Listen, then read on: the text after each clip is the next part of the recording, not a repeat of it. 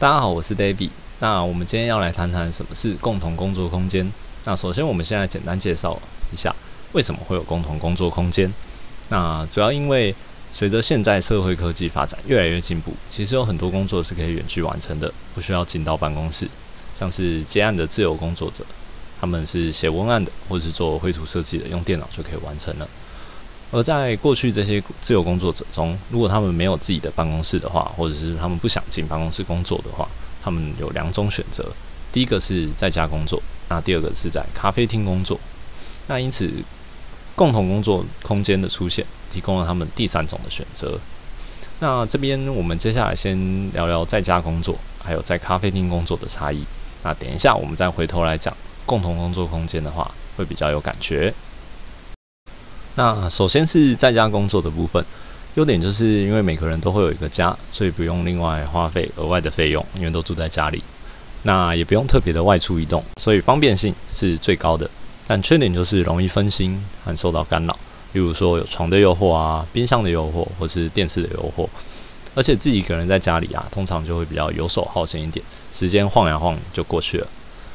而且如果你家里还有其他人的话，也会很难专心。例如家里的人，他可能会想要跟你闲聊啊，或是忽然想到什么事情要找你之类的，就容易被打断。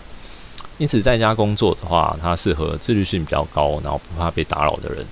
那建议的话，是可以独立出一个就是特别的空间或者是房间，那它是专门用来工作的，也就是建立所谓的仪式感，这样会是比较不错的方式。好的，那再来是咖啡厅工作的部分。假如你摆脱不了家里的诱惑，选择外出。那大部分的人可能都会到咖啡厅工作，有的人可能会选择图书馆，但通常如果你是电脑作业的话，敲打键盘和点击花鼠的声音在图书馆使用可能就没有那么自在，会有蹑手蹑脚的感觉。而咖啡厅则是一个对声音容许度比较高的环境，虽然说跟家里比起来可能会更吵，但基本上都是跟自己无关的声音，像是咖啡的冲煮声、客人的交谈声，那可以当做一种背景的白噪音。反而会比较放松，没那么郁闷。但咖啡厅的缺点就是因为通常不是设计给工作使用的，而是要尽量满足店内客人的各种需求，像是啊用餐、聊天或是阅读等等的。而针对外出工作的部分，有几个我认为比较重要的东西，像是无线网络的稳定性、插座的位置、灯光的明暗、桌椅的大小，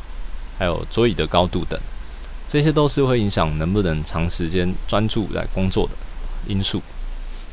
那假如说你能找到一间各方面都能符合自己需求的咖啡厅，当然很不错。不过后续接着就要来面对像是距离的问题，以及是否每次来都有位置，因为有有的咖啡厅它其实是不能定位的。再来，咖啡厅也会有所谓的费用的问题，因为你不太可能在人家店里面坐了好几个小时却不消费。但这个消费从另一方面来看，其实就是你的三餐都可以一起在这边顺便解决的意思。其实是蛮方便的啦，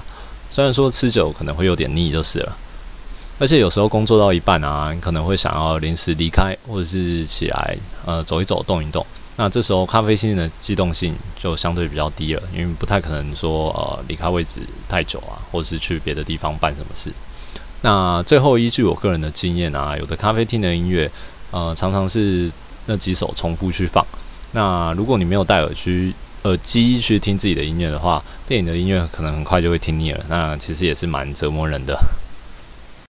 那接着我们终于可以来谈谈在共同工作空间工作的部分了。那由于是针对工作设计所使用的，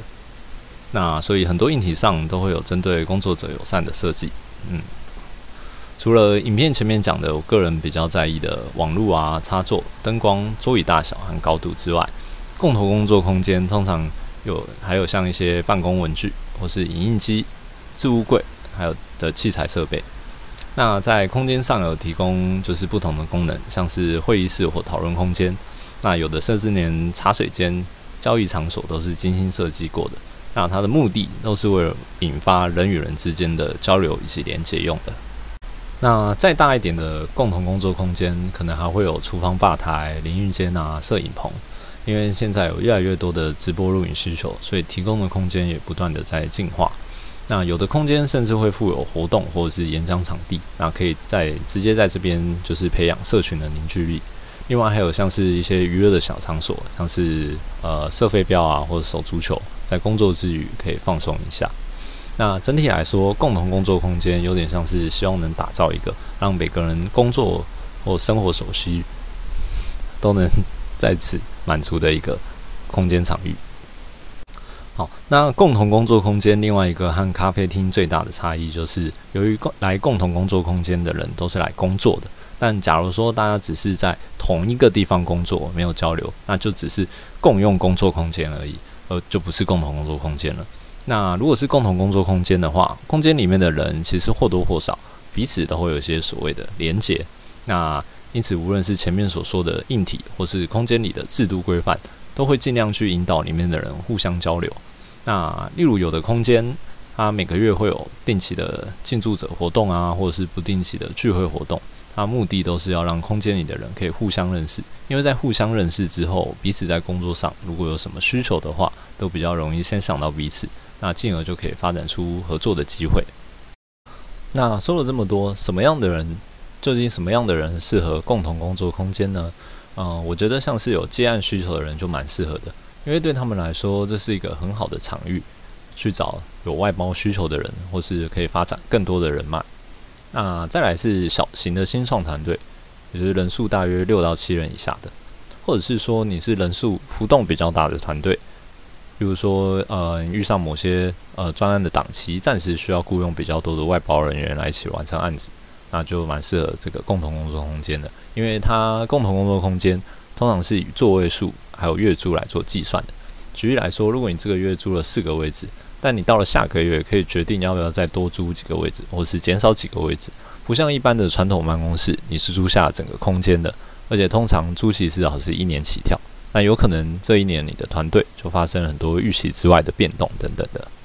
因此，对于新创团队来说，除了机动性比较高之外，另外也可以省去前期的一次性投入成本。像是办公装潢啊、桌椅采购等，那也不用特别去处理修缮保养的部分。这部分通常是由共同工作空间的场地方来处理，那算是省去了很多自己来的麻烦。假如说自己是可以负担共同工作空间的月租价格的话，或者是时间对你来说是非常珍贵的人的话，那我认为省下时间其实就等于你多赚钱了。最后总结前面的，对于一般的自由工作者来说，在共同工作空间工作是一个除了在家或者是在咖啡厅之外，可以多考虑的一个选择。那再加上最近啊，有的公司也开始慢慢的让员工在家工作，因此你也可以是可以开始慢慢的去了解，先为将来做准备。另外，共同工作空间也跟咖啡厅一样，其实每一间都有各自不同的特色，而且有的也有提供免费体验。因此，如果有机会的话，真的是。推荐你可以去体验看看，在那边工作的感觉如何。